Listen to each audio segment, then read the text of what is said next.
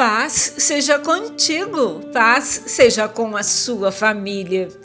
Aquele que vencer herdará todas as coisas, e eu serei seu Deus, e ele será meu filho. Apocalipse capítulo 21, versículo 7. Ecoando o testemunho de sua promessa à nação de Israel, Deus fala assim à igreja vencedora: Eu serei seu Deus e você sempre será o meu povo. O amor do Pai é grande, é uma beleza de se ver. Para sempre e além do fim dos dias, a majestade de Deus permanecerá.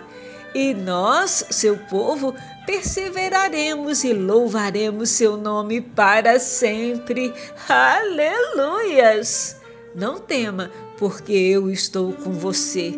Não fique com medo, porque eu sou seu Deus. Eu lhe dou forças, sim, eu o ajudo, sim, eu seguro com a mão direita da minha justiça. Isaías capítulo 41, versículo 10. Seja determinado, vença os obstáculos deste mundo para herdar todas as coisas que Deus tem prometido a você. O Senhor é contigo. Deus te abençoe e te guarde.